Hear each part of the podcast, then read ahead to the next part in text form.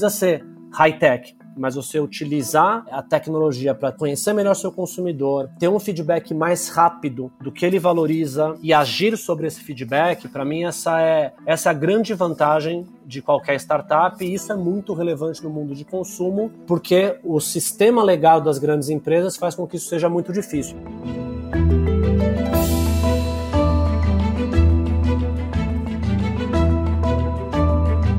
Olá, mentes inquietas e curiosas do século XXI. Este é o The Shift, o seu podcast sobre inovação disruptiva.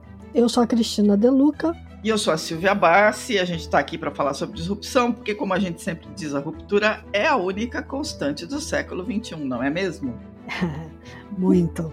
Diga lá, Silvia, qual é o assunto de hoje? Nossa, o assunto de hoje é um assunto bem interessante, que acho que vai todo mundo ficar antenado. A gente está acostumado a falar de startups de tech, falar de softwares as a service, SaaS, né, deep tech.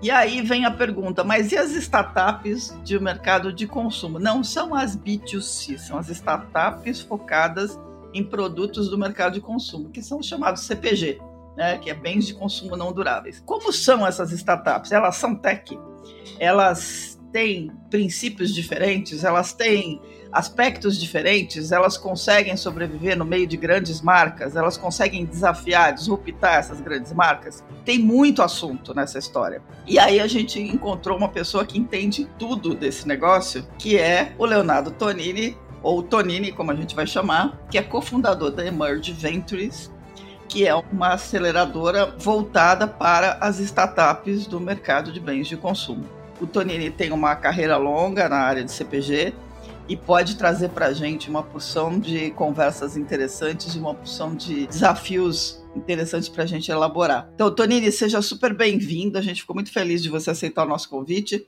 Eu queria que você começasse contando um pouco da tua carreira, da tua história, um pouquinho da Emerge, para a gente depois aí aprofundar na, na conversa toda. Tá ótimo. Bom, primeiro, muito obrigado pelo convite. Acho que vai ser um papo bem legal. Gosto muito de falar e refletir sobre as diferenças né, do mercado de consumo e do mercado de tech em geral. Né? Eu acho que um breve apanhado, então, curtinho da minha carreira para começar, eu fiz a carreira bem tradicional nesse mundo de bens de consumo. Né? Eu trabalhei por quase 20 anos no setor, geralmente em posições de marketing, é, duas pernadas longas aí na Kraft e na Mondelez. É, aquela carreira bem tradicional, né, de entrar ali no comecinho como trainee é, e chegar até uma posição bem senior como Chief Marketing Officer de uma unidade de negócio lá da Mondelez. Acho que para quem não conhece, muita gente não conhece as marcas, mas não conhece a, a empresa por trás, né? Uhum. É, essas duas empresas têm marcas que estão na nossa dispensa, né? Então você pega biscoitos como Oreo, Traquinas, Clube Social, chocolates que até hoje consumo e adoro, Milka, Lacta, Bis, Sonho de Valsa, né, e outras dezenas de marcas icônicas é, que estão na casa de todas as pessoas. Né. É, bom, essa, eu fiquei, como eu disse, quase 20 anos né, nessa trajetória, sempre adorei é, esse mundo de consumo, eu sempre fui obcecado com putz, como fazer marcas serem mais relevantes, crescerem, né, gerando negócio, gerando emprego, né. Só que depois de quase 20 anos é, nesse setor, eu comecei a ver pequenos sinais de uma mudança que lentamente estava acontecendo, que era uma mudança estrutural. E essa mudança é cada vez mais uma dificuldade muito grande das grandes marcas ou das grandes empresas continuarem relevantes, continuarem crescendo, é, e cada vez mais os casos de sucesso vindo de startups. Né? Acho que a gente pode explorar isso com mais detalhes na sequência, mas posso ter uma pergunta que eu sempre faço aqui para deixar a turma refletindo, né? Qual foi a última grande marca de bens de consumo lançada por uma grande empresa aqui no Brasil, mas que deu certo, assim, uma marca que, putz, mais de 100 milhões de faturamento no primeiro ano. Então, convido a quem está nos acompanhando pensar e ver se consegue responder. Eu duvido que encontre mais do que dois, três exemplos, né? Então, é, essa mudança estrutural desse setor, e a gente vai abordar isso no papo, foi o que me levou a, a fechar esse primeiro ciclo e começar um ciclo novo agora como investidor e operador de marcas de consumo early stage, né? Com, com, eu sou cofundador da Emerge Ventures, eu e o Eduardo Moraes, que, que foi um fundador que montou a empresa do zero, teve uma saída de sucesso para uma grande empresa. A gente se juntou é, tendo essa mesma visão de mundo, né? Consumidor cada vez mais fragmentado, com mais, interesses mais diversos do que apenas as grandes marcas tradicionais, é, e um espaço muito grande para desenvolver esse ecossistema de marcas em estágio inicial na categoria de bens de consumo. A gente começou esse projeto é, em 2022, e aí o que a gente faz é, é investir, e mais do que investir, a gente opera para ajudar essas marcas a crescerem. Eu ia pedir para ele conceituar o que, que, são startups de bem de consumo, porque acho que tem uma sobreposição aí, né? Às vezes a gente fala de plant-based, plant-based como a Notco é uma startup de bem de consumo, pelo que eu entendo. Aí eu queria saber se eu estou correta nessa interpretação. Boa.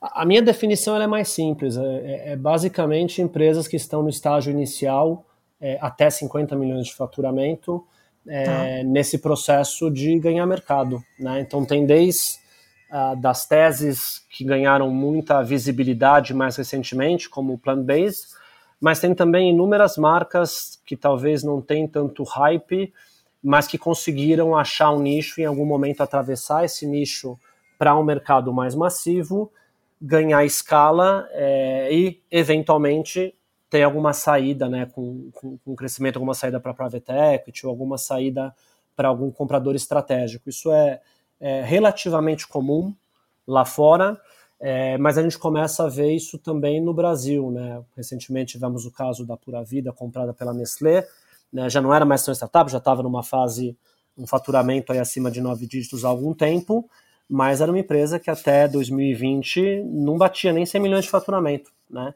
Então acho que o que me fascina nessa história é essa capacidade de construção de marca e de negócio num horizonte mais curto do que a nossa geração viu marcas que foram formadas em dezenas e dezenas de anos. A gente tem visto algumas marcas é, conseguirem crescer e se fortalecerem no espaço de uma década.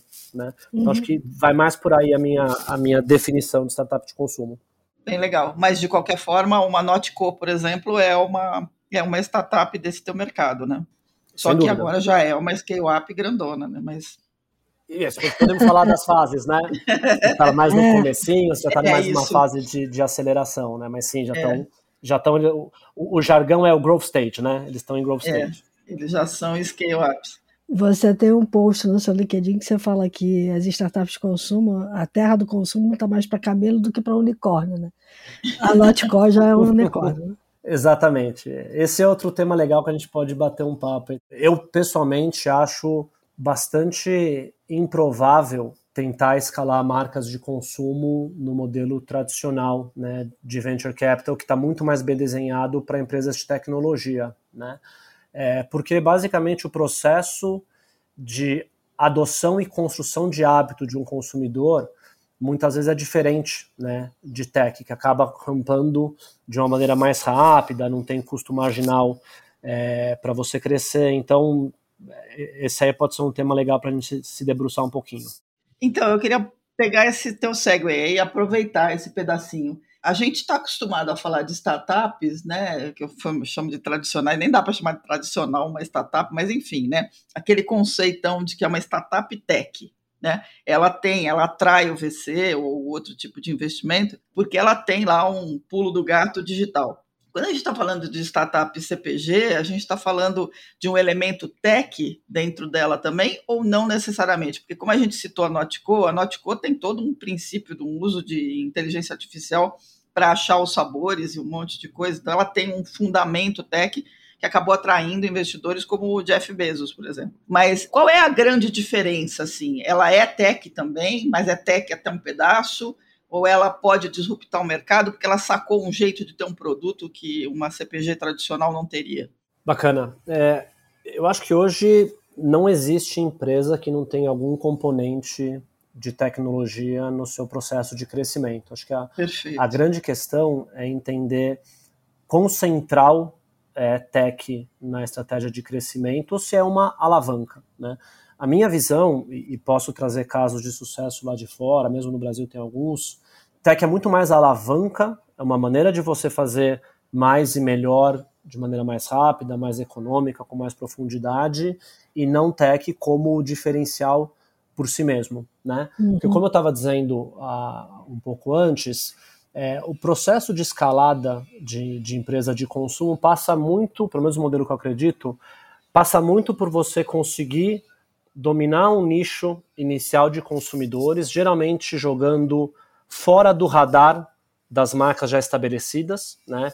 Por isso que você acaba indo para um nicho, porque um nicho, por natureza, ele é muito pequeno para uma grande empresa focar nele, não tem lógica econômica, né? E esse processo de escalar marcas emergentes, ele, ele existe há muito tempo. Né? Acho que toda grande marca um dia já foi uma startup. Né? Você pega aí muitas empresas, muitos nomes de marcas, o nome é o nome do fundador há 100 anos atrás, 50 anos atrás. Né? Mas voltando para a tecnologia, o que eu acho muito interessante hoje é o uso de tecnologia no processo de geração de demanda. Então, por exemplo, uma coisa que eu acredito demais é que não dá para continuar se relacionando com o consumidor como as empresas tradicionais de consumo fizeram por décadas, validando novas ideias através de colocar 10 pessoas numa sala espelho para fazer um, um, grupo foco com aquelas 10 pessoas e validar muitas vezes grandes investimentos com base nisso e outros outras pesquisas caras, longas, sequenciais se através do e-commerce você consegue ter feedback em tempo real da sua base de consumidores apaixonados, né? É muito mais rápido e barato e mais do que isso, permite você agir imediatamente com base nos aprendizados que você captura, né? Isso para mim é tecnologia, não precisa ser high-tech, mas você claro. utilizar é, a tecnologia para ter um feedback, conhecer melhor seu consumidor, ter um feedback mais rápido do que ele valoriza, né, e agir sobre esse feedback, para mim essa é essa é a grande vantagem de qualquer startup e isso é muito relevante no mundo de consumo, porque o, o sistema legal das grandes empresas faz com que isso seja muito difícil. Imagina você convencer a Coca-Cola a operar dessa maneira para mexer na coca vermelha. Não vai acontecer, uhum. né? Uhum. E não tem que acontecer, porque é um modelo diferente, né? A própria Coca-Cola, por muitos anos, tem um braço de investimento em startups para buscar novas empresas que estão validando novos mercados com esse modelo mais digital e menos, menos analógico. Né? Então acho que acho que vai, vai por aí, mas de novo, para mim passa muito inicialmente nesse processo de relacionamento com o consumidor, mapeamento, troca de informação, passa bastante pelo processo de mídia, né? Você conseguir usar a tecnologia para ter canais que permitam sua marca ser reconhecida de uma maneira é, que seja mais econômica do que o modelo tradicional, né? E também tem muita inteligência hoje em distribuição, em logística. Então tem dá para tecnologia eletricidade, né? Dá para você plugar em vários elementos da jornada. Acho que o segredo é não ficar apaixonado por isso ou se distrair pela última moda. Tem muita coisa muito básica que ainda não está sendo feita, enquanto as pessoas às vezes estão querendo olhar pro novo brinquedo que faz luzes, sons, barulho, sabe? Então, tem coisa mais básica que a tecnologia pode ajudar. Então, às vezes tem uma falta de foco, na minha opinião.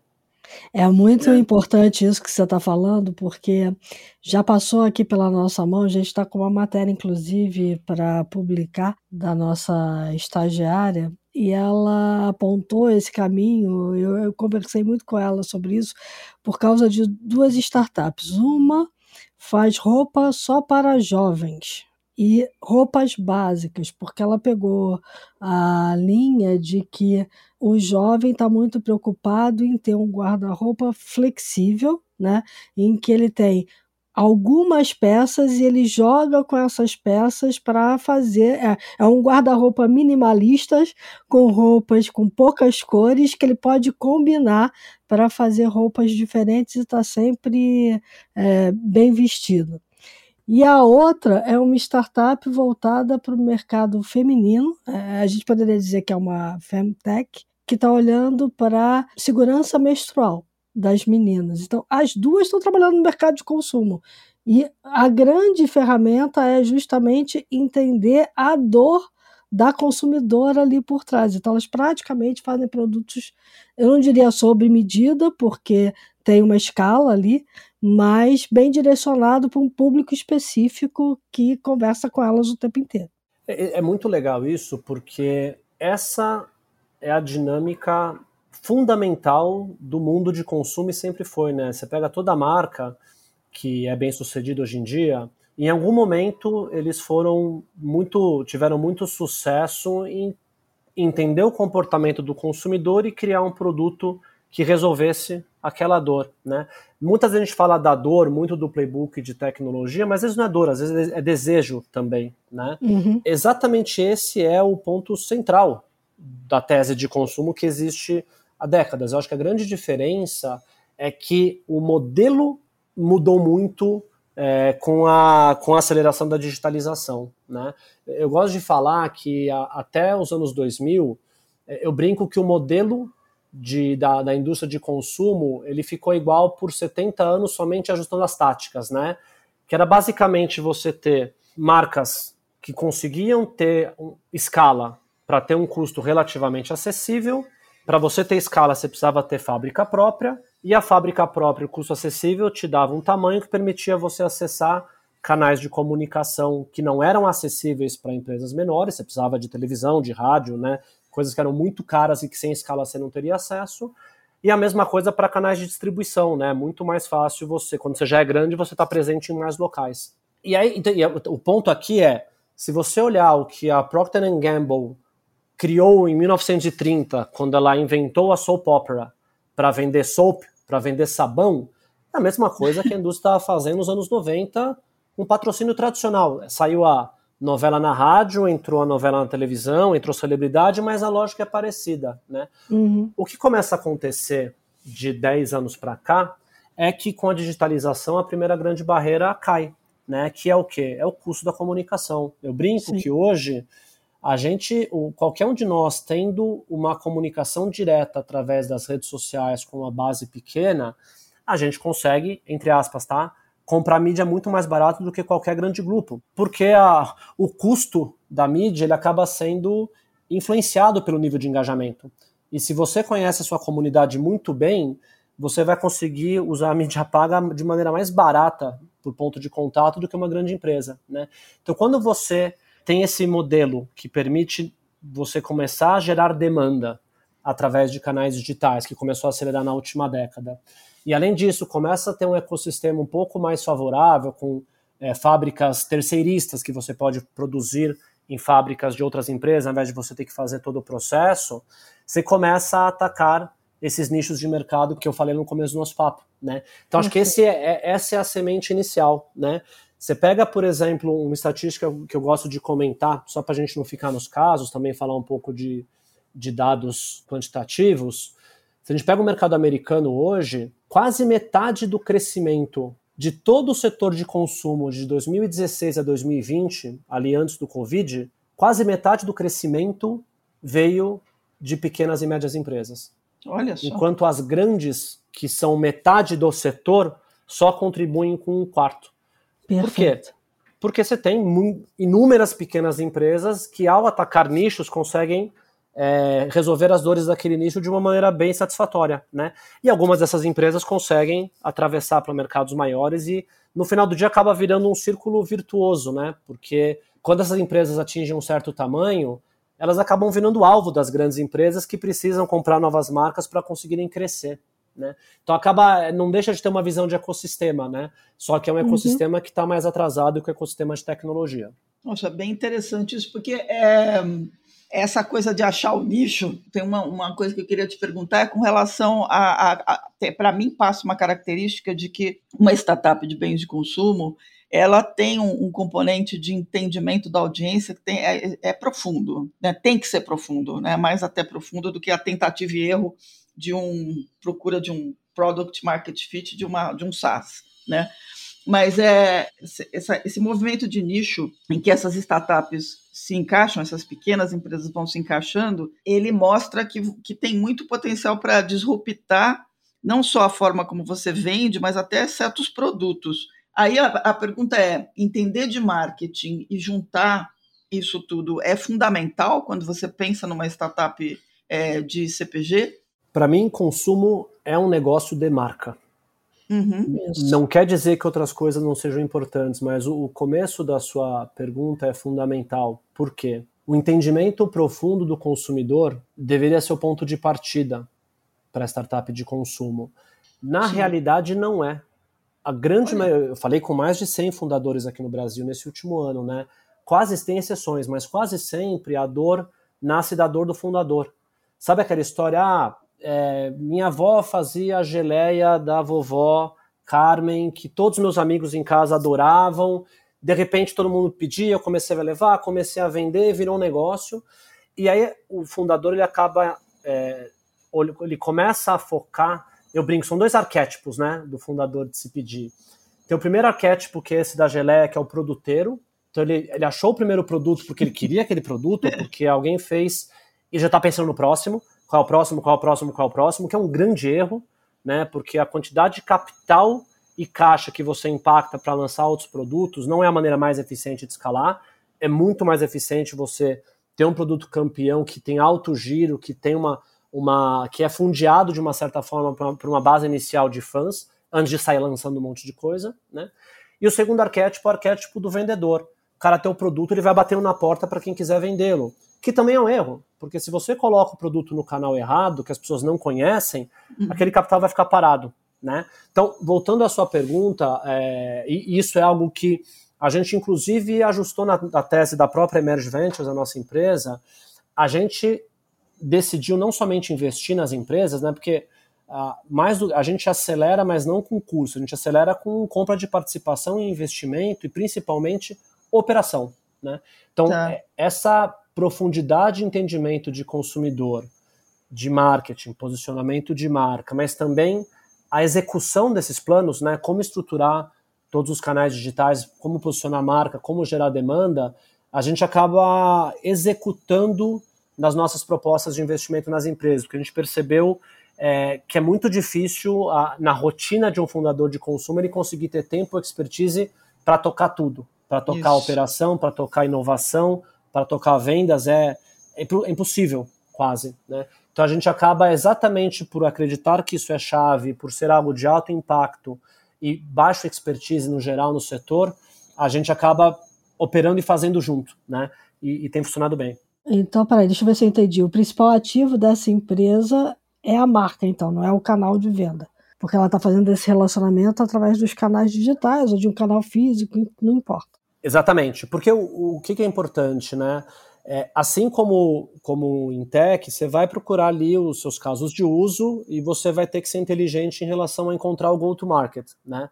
Mas tá. é a combinação do consumidor correto, com a proposta de valor correta, com a marca correta, no canal certo, que permite as coisas se encaixarem, né? Então, assim, na teoria, não, essa parte não é tão diferente de qualquer startup né? Uhum. Achar o market product fit, encontrar a unit economics para escalar com o go-to-market correto, né? Uhum. Na prática, o que permite você ter o potencial de escalar com, com potencial rentabilidade é, é essa que eu chamo obsessão com a sua base inicial de consumidores, né? Que é isso que permite você escalar é, com, sem ter custos de aquisição é, carésimos, que é o que está acontecendo no mercado hoje na maioria das marcas, e também te permite explorar até encontrar os canais dentro do go-to-market mais, que mais se adequam àquele perfil de consumidor e a essa marca.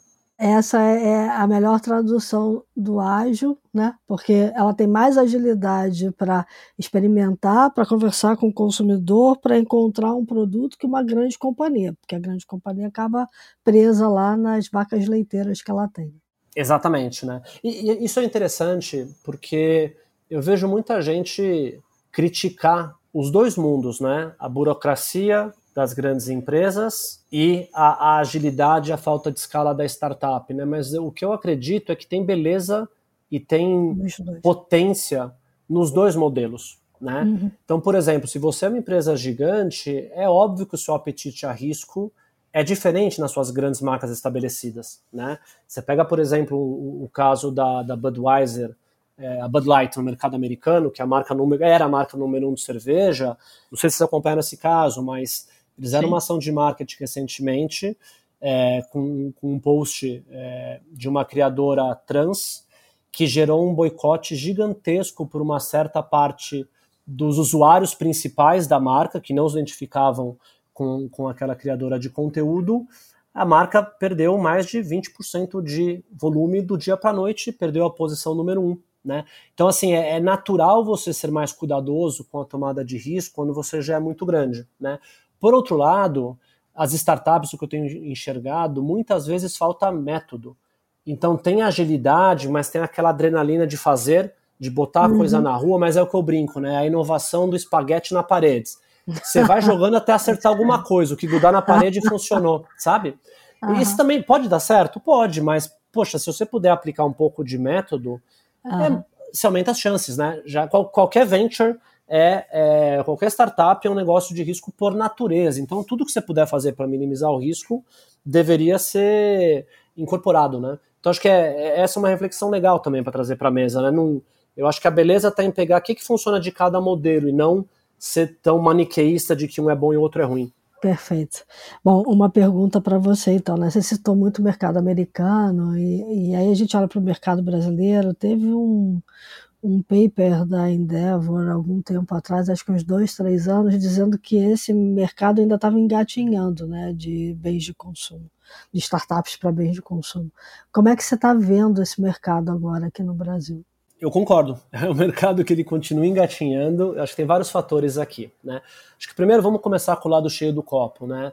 Consumo é um mercado gigantesco, né? Você pega, sei lá, grandes números. Só o setor supermercadista no Brasil é, fatura 700 bilhões, é 7% do PIB. Óbvio que não é 100% disso se pedir, né? Mas só para ter uma referência, é muito grande, né? Porém, os desafios para escalar uma marca de consumo do zero são muitos. Né? Uhum. É, primeiro deles, capital. Né? Você, geralmente, quem está no universo de, de investimento tende a buscar teses de tecnologia porque o, o, o horizonte de retorno e o potencial retorno é, é exponencial. Né? É, e pode ser um ciclo de execução dessa tese mais curto do que uma tese de consumo. Você vê é, vários casos que demora ali mais de uma década para uma marca conseguir ir, ir, crescendo e atravessando as etapas até ter algum tipo de saída. Né?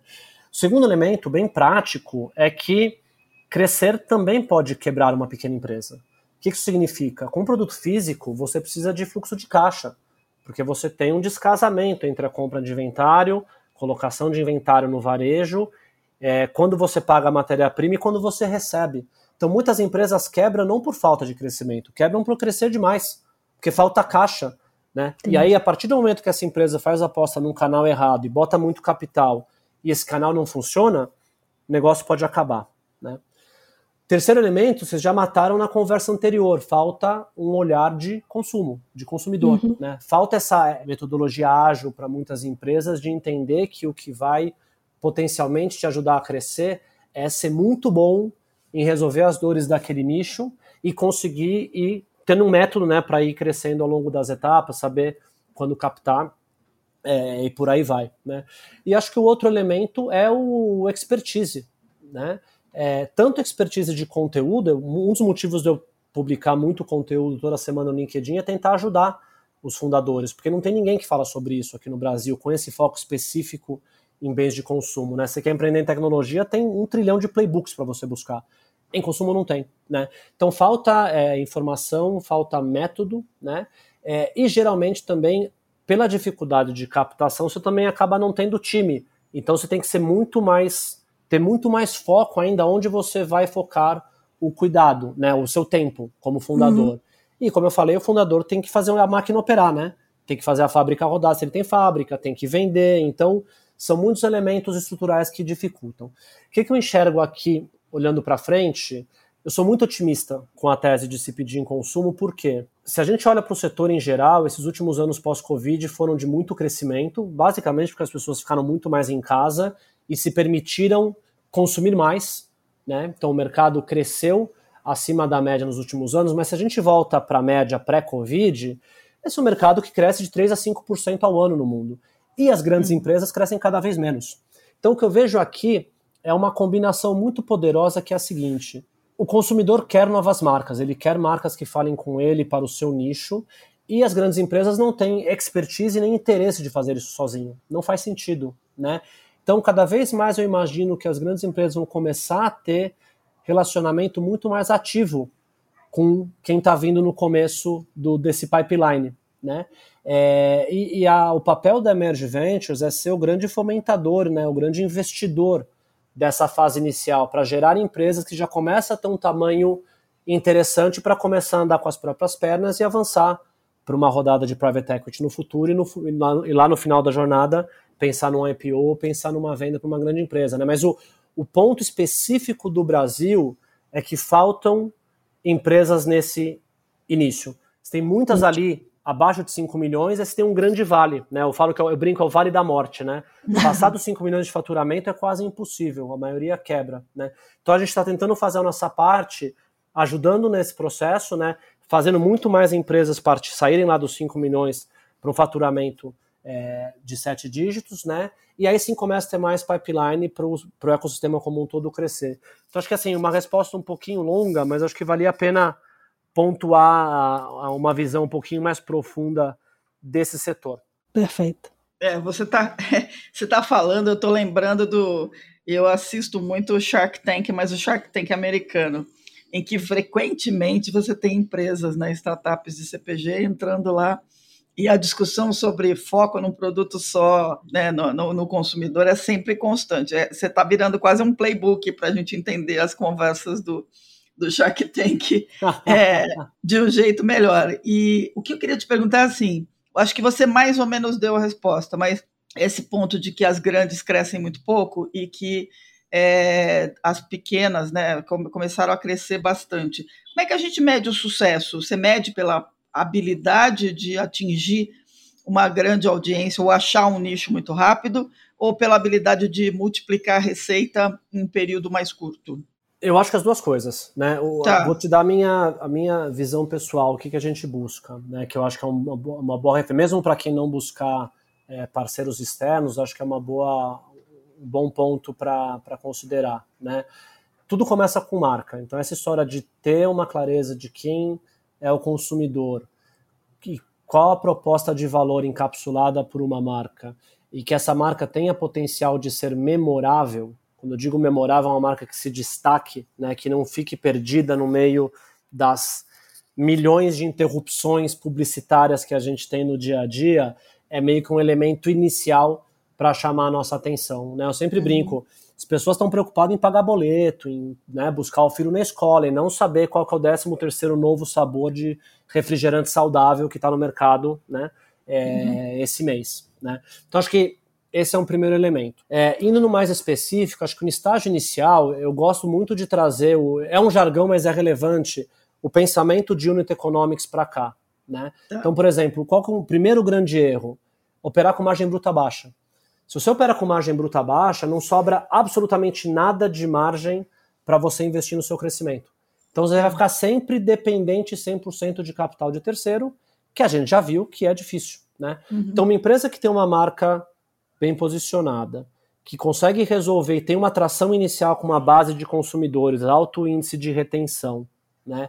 E que tem unit, unit economics saudáveis nessa primeira fase, principalmente em margem bruta, são os tipos de KPIs ou de indicadores que a gente vai olhar muito numa fase inicial, né? E obviamente algo que é mais subjetivo é o que, que está acontecendo de mudança cultural na sociedade que nos faz crer que aquela proposta de valor vai ter um aumento de demanda ao longo do tempo. Uhum. Então, pegar um caso recente, né? Proteína. A gente por muito tempo viu a proteína estar tá muito focada na, somente na categoria de suplementos, né? Com whey protein. A gente uhum. tem visto no Brasil, mas principalmente lá fora, uma expansão gigantesca no mercado de proteína através de snacks. Você pega, por exemplo, o mercado de barrinha de cereal americano, tanto de barrinha de cereal tradicional quanto de proteína, uhum. é, tanto a Mars, quanto a Mondelez, quanto a Kellogg, que são três das maiores empresas globais de bens de consumo, acabaram comprando marcas que vieram desse universo e que fizeram toda a jornada. Por quê? Porque elas entendiam que cada vez mais pessoas normais e não somente o nicho começavam a ter interesse por um snack um pouco mais saudável, né? E como elas não conseguem fazer em casa, acabaram buscando é, startups que faziam esse trabalho. Então, essa possibilidade de que o que você faz vai ter mais demanda e vai ser mais massivo no futuro é algo que a gente olha no estágio inicial. Né? É, no estágio de aceleração, é a capacidade de execução dessa tese. Né? Então, quando eu falo de execução, aí é olhar o go-to-market, é olhar os unit economics do go-to-market, entender se cada canal que a empresa está tentando crescer, se ele permite você crescer de uma maneira rentável ou não. Né? Então, no final do dia, a gente vai olhar quanto que essa empresa consegue andar relativamente sozinha e vai usar é, é, de ajuda externa, no nosso caso como investidor, muito mais para executar coisas que eles não saibam fazer ou para ajudar em direcionamento estratégico, do que simplesmente pedir capital e continuar insistindo atacando espaguete na parede. Tá? Então, como a resposta foi longa, eu vou tentar resumir. Na fase inicial é provar que tem um product market fit, né? Uma base inicial de consumidores com uma alta retenção, que valoriza aquela proposta de valor, uma marca que tem potencial de ser memorável e que a gente enxerga um potencial de expandir, que muitas pessoas vão ter, cada vez mais pessoas vão ter essa necessidade no futuro. Na fase de aceleração é a capacidade de executar essa tese crescendo de maneira rentável. Né? Obviamente não precisa ter margem líquida agora, porque faz sentido reinvestir é, é, o lucro operacional para crescimento. Se a margem bruta é muito baixa, é muito difícil que essa empresa seja rentável um dia. Inclusive, muitas empresas queridinhas do mundo das DNVBs lá dos anos de 2010, 2012, é, uhum. fizeram IPO e até hoje não se provaram rentáveis. Né? Então, acho que esse é um elemento importante também para ter em mente. Não dá para crescer a qualquer custo. Né? Tem que ter um, uma tese de rentabilidade desde o começo. É, isso é interessante. Você falou essa coisa das proteínas, eu lembrei de. É, tem uma, uma marca que me chamou a atenção quando você falou da questão dos snacks, das proteínas, que é a Kind, né? A marca de barras lá do Daniel Lubetsky, que ele criou um império em cima dessas barrinhas, e as barrinhas têm uma missão que é devolver o dinheiro, uma parte do dinheiro, em investimento capital social, né? De investir em impacto social, um monte de coisa. Tem um caminho interessante, né? Quando você encontra. É, você consegue trazer um produto que faz sentido naquele momento para o mercado, com um sentimento do consumidor de querer impactar de uma forma diferente ao consumir. Eu vou, eu adoro esse case, eu vou explorar ele que eu acho que vale a pena. Já que ah, legal. Gancho, né? o, o, o, caso da Kind ele é emblemático, né? Porque o motivo original do crescimento da marca não é a agenda é, para o planeta ou de give back para a sociedade. Né? O, o, motivo original e a ideia lá do comecinho era você começar a trazer opções de snacks saudáveis que sejam gostosos. Né? Uhum. Só que olha que interessante, as duas coisas que mais ajudou a Kind nos anos iniciais, a primeira, as três coisas, né? A primeira foi o desenho de produto. Foi o primeiro produto que você tinha ah, os grãos inteiros né? É, você pega muita bainha cereal, tudo macetado. Ela é muito boa. É, é muito deliciosa, boa. né? Tem mel ao invés de ter açúcar, então é uma experiência é, muito gostosa. E tem, tem ali o produto que você vê, você vê o ingrediente, né? O segundo elemento, embalagem. Né? Muito fundador esquece que é a única coisa que todo consumidor vai ver todas as vezes na, na interação é a embalagem do produto. E qual foi o, a inteligência aqui? Eles fizeram uma embalagem transparente. E não foi fácil, é. eles tiveram que mexer em equipamento, não era uma coisa óbvia, né? Uhum. Mas ele tinha tão claro que para um produto baseado em ingrediente, que tinha ali os grãos em amêndoa inteira, você mostrar uma, você ter uma embalagem que pudesse mostrar isso na prateleira do supermercado ia ser fundamental, né? E o terceiro, que é a, a dinâmica de, que eu sempre falo, de geração de demanda, é eles apostaram tudo no começo em um tipo de atividade, experimentação. Mas não é, é, ah, meu produto é gostoso, vai vender. Não. O que, que eles percebiam é que aonde eles degustavam, não somente tinha um índice de compra gigantesco, como aquelas lojas, elas se permaneciam com uma venda alta muito mais tempo, ou seja, a experimentação gerava a retenção imediata, que é algo muito raro. Então a pessoa amava o produto e realmente é. conseguia abater o custo da degustação, que é caríssimo, porque ele estava trazendo gente que ia ficar com eles por muito tempo, né? Então, esse depois teve muitos outros elementos, né? E a outra coisa uhum. legal aqui, ele ficou mais de uma década só com as barrinhas antes de inventar novas coisas. Então, não ficou tacando espaguete é. na parede. Ele ficou muito focado em como ter essa base inicial de fãs da marca, como ir crescendo isso ao longo do tempo, porque isso era é, financeiramente mais eficiente para crescer essa marca, né? Ele foi vender no Walmart, se não me engano, 7, 8, 9 anos depois que a marca existia. Imagina Nossa, aqui no Brasil alguém fala, olha, o, o, pão de açúcar ou o Carrefour bater na sua porta. O fundador fala, eu quero ir ontem, né? Não é uhum. o melhor movimento quando você começa. Né? É. Porque as pessoas não conhecem a sua marca ainda. Então você vai ficar lá com o capital parado. Então, acho que esse é um, é um caso muito legal, porque teve ali um foco e um método inicialmente, que é assim, um, eu tento evitar os jargões em inglês, mas ele é um playbook bem razoável. Né? As táticas mudam, mas essa história de entender que, que tem de diferente, qual é a dor do seu cliente e como achar uma combinação de mensagem, geração de demanda e canal que permita você crescer de maneira minimamente rentável, acaba sendo algum dos grandes desafios nessa fase inicial. Né? Final da história, a, a, a Mars comprou a marca por quase 5 bi de dólares em 2021, 2020 a 2021, se eu não me é engano. É recente, então, é, né, a compra. É. É, e mais do que isso, né, a, a concorrente que é a Cliff também foi vendida para Mondelez por 2,9 bi, a, que é uma marca que nasceu muito nesse nicho de proteína, que começou lá com ciclistas, né, o fundador é. era um ciclista de montanha, ele criou o produto para ele, porque ele, ele não aguentava mais ter que comer candy bar ou Mars quando ele subia nas montanhas, ele inventou e todos os amigos começaram a comer, virou um nicho essa turma de ciclismo de montanha e começou a escalar. E o terceiro uhum. caso é da Kellogg's, né, que comprou a RX Bar, que foi uma marca muito nichada no muito nichada no universo de CrossFit, né? Então você vê que tem um é. padrão, né? Um nicho, uma clareza de produto, de consumidor e de geração de demanda que atravessou para o mainstream nesses três casos, né? Para o mercado de massa. Então é legal você trazer esse caso, que é um caso que eu gosto muito. Inclusive, tem um livro que o Daniel Lubetzky conta a história do The Kind Thing, em inglês o nome desse livro. Eu recomendo aí para quem quiser conhecer um pouquinho mais. Tonini, quantas empresas você tem hoje no portfólio? Por enquanto, a gente fez um primeiro investimento no final do ano passado. A, gente, a gente é bem. Os, os gringos falam da visão contrária, né? Então, o que a gente quis fazer, ao invés de basicamente captar e crescer, acelerar a qualquer custo, a gente investe capital próprio. Então a gente fez um primeiro investimento exatamente para botar a tese de pé. É, uhum. A tese está de pé, a marca está crescendo bastante. A gente ainda não anunciou, a gente vai brevemente contar qual é o investimento, né? É, e agora a gente vai começar. Pois é, eu fiquei curioso. Depois eu conto. Eu estava esperando, falei, aê, conta aí. Eu conto no, eu conto no backstage para vocês. Mas a gente vai, muito brevemente, a gente vai anunciar, porque agora a gente está tá com muitas conversas no paralelo para incorporar novos investimentos. Mas o, acho que o ponto legal aqui, primeiro é o, o, de ter alinhamento de incentivo, né? Como a gente investe capital próprio, aqui não é um modelo de VC que você coloca em 20 empresas e uma delas paga o retorno de todas, né? Uhum, a nossa visão uhum. é ter todas as empresas no portfólio performando bem, né? É, isso é fundamental, né?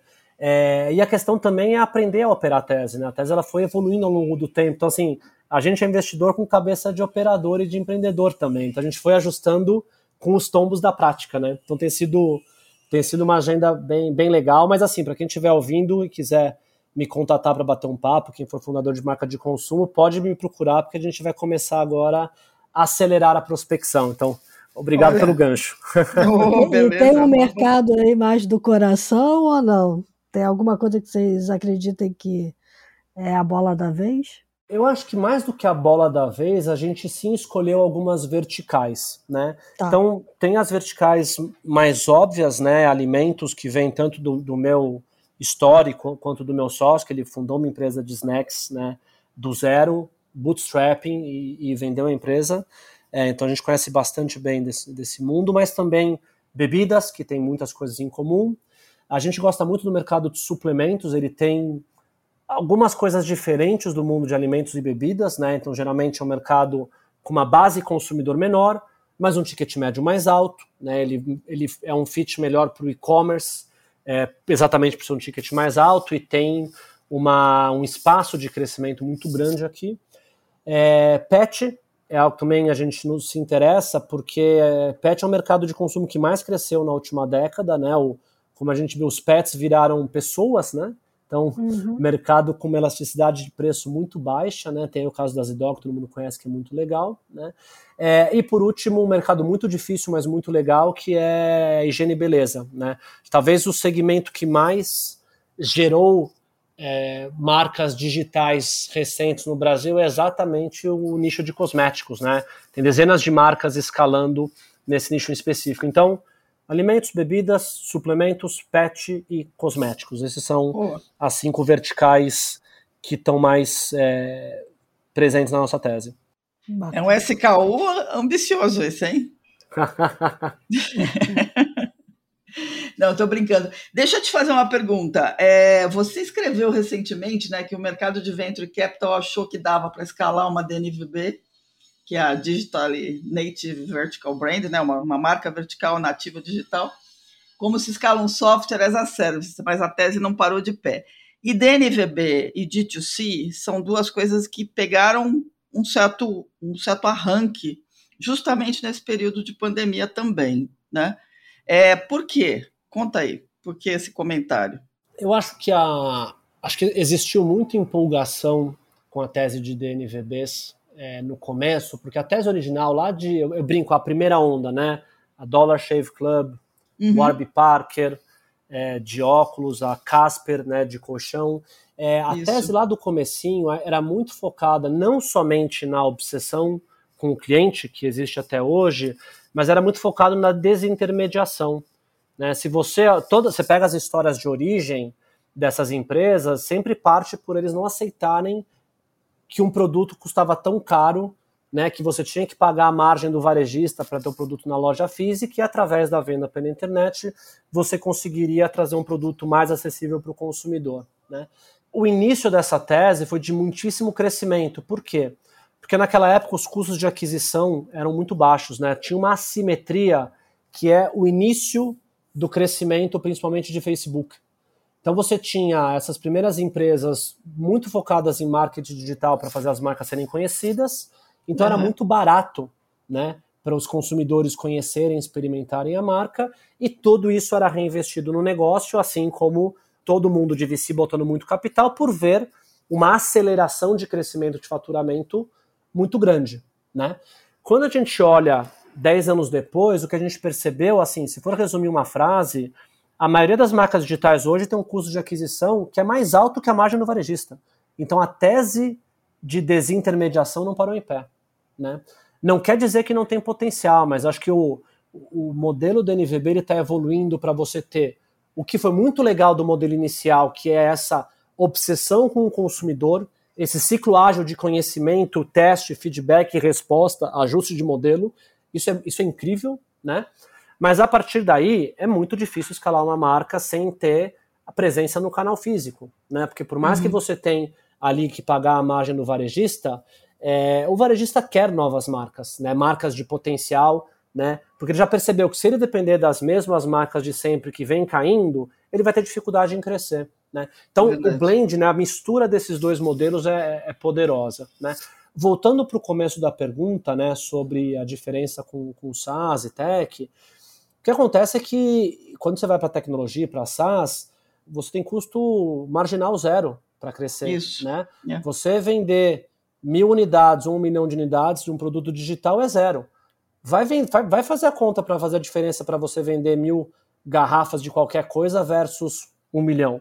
Você tem estoque, você tem logística, você tem frete, você tem custo de aquisição, você tem todo o processo de achar mais consumidores e novos canais de distribuição para vender. Então, ele não escala numa linha, é, numa linha diagonal reta, né? Não é aquela conta matemática de quanto de dinheiro em custo de aquisição para trazer mais clientes, né? Ele tem picos e vales, de você uhum. achou a base de clientes, você desenvolve naquele canal onde aquele cliente está, Aí você vai ter um processo de buscar mais clientes, que é um processo mais tortuoso, que toma tempo, né? Então, não é a, a intensidade de capital e o perfil de retorno é muito diferente, né? Então, ele, ele acho que a, é a combinação dessas duas coisas que, que fez o mundo de VC ficar desgostoso com a tese de marcas digitais e que, por outro lado, me deixa muito empolgado com esse modelo jabuticaba que a gente criou aqui na, na, na Emerge, né? É, acho que vai, vai mais ou menos por aí a reflexão. Bem legal. Muito, muito bom. bom. Pô, muito bacana. Dá pra ficar algumas horas conversando com você aqui, né?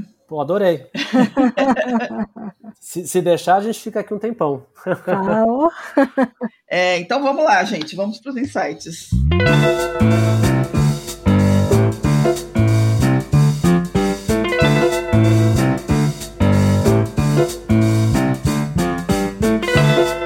Tonini, quer dar o primeiro insight?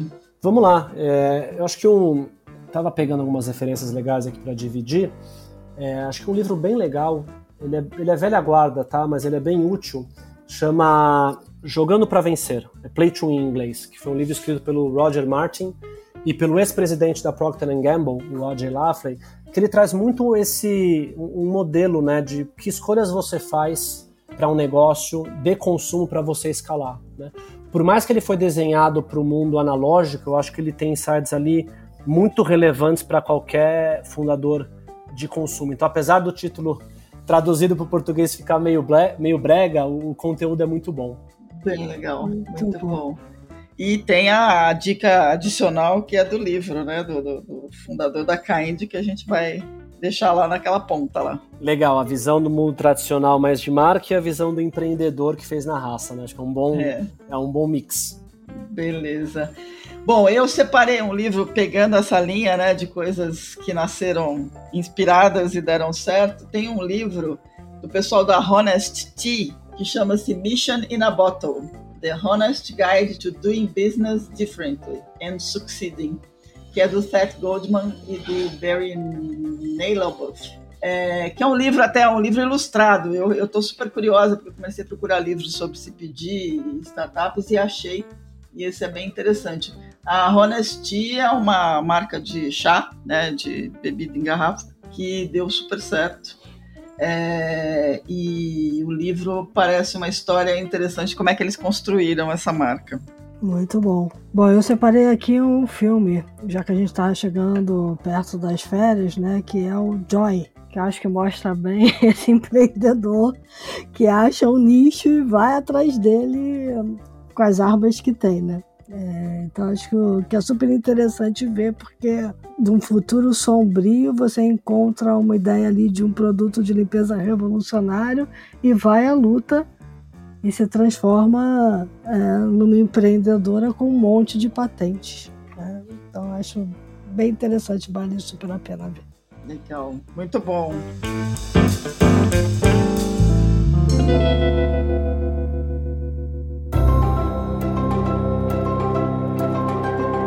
Bom, Tonini, obrigada pelo teu tempo. Foi muito bacana, a conversa foi ótima. É, a gente quer voltar a falar desses assuntos, trazer você aqui para contar quando você puder divulgar. Você vai contar para a gente aqui escondido, mas a gente quer trazer você para contar mais coisas. Obrigadão pelo teu tempo mesmo. Poxa, adorei o convite, o papo foi super legal, grandes perguntas. Espero ter conseguido contribuir um pouco, né? Como eu falei, falta conteúdo para esse nicho, então legal a gente poder ajudar essa turma de empreendedores que faz tudo acontecer na raça. Né? Boa. É isso aí. foi muito bom como diz você num, num, post que eu vi seu aqui, o produto herói, né? Os caras que conseguem achar o produto herói. Exatamente. Ah, Muito bom. Gente, para quem nos acompanhou, dicas, sugestões, críticas, elogios, mandem e-mail para news@theshift.info, lembrando que a The Shift não é só um podcast muito bacana que traz gente genial para falar, mas é todo um ecossistema para discutir disrupção e novas oportunidades dentro de uma economia digital que muda o dia inteiro, todo dia. É, vão lá no site theshift.info, assinem a newsletter, é, sigam a gente. Se quiserem ajudar a gente a pagar os boletos, façam uma assinatura da The Shift e a gente se vê na próxima semana. Fiquem bem, se cuidem. É isso aí, gente. E lembre-se que, como a gente costuma dizer aqui, o mundo lá fora muda pra caramba e pra mudar precisa que todos os dias a gente tome boas decisões, boas decisões de consumo, boas decisões de empreendedorismo. Né? Então, nada melhor do que pensar, por exemplo, está se aproximando aí o fim do ano, que tal no ano que vem pensar em empreender? Né? Talvez você tenha aí uma boa ideia, só falta coragem. Então, tome boas decisões na semana que vai entrar. É isso aí. Até a próxima, gente.